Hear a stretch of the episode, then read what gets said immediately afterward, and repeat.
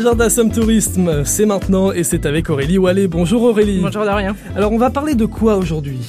On va aller au festival Rétro Cétro à Tillolois, on ira à la fête dans la rue à Corbie et on terminera avec une rando bistrot à Aginvillers. Quel bon programme, allons-y tout de suite.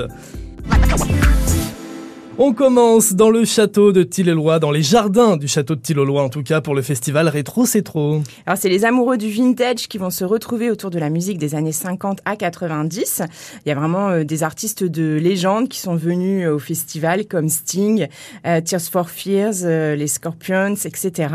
Et c'est dans un magnifique parc arboré de 150 hectares. Ça commence ce soir avec une soirée rétro mais pas trop, avec Mika, Isia et Edgar qui se produiront sur scène.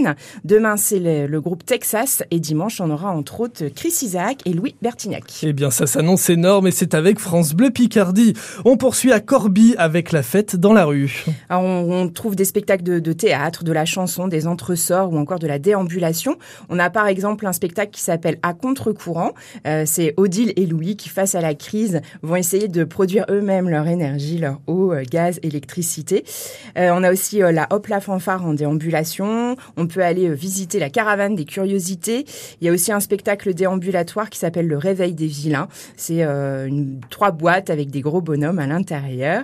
Euh, le coin des enfants avec des manèges et puis un, un final proposé par trois compagnies, 35 artistes qui sont réunis pour un spectacle sur le thème de la disparition des oiseaux qui s'appelle Le Jardin de Noé, qui est à la fois très onirique et féerique.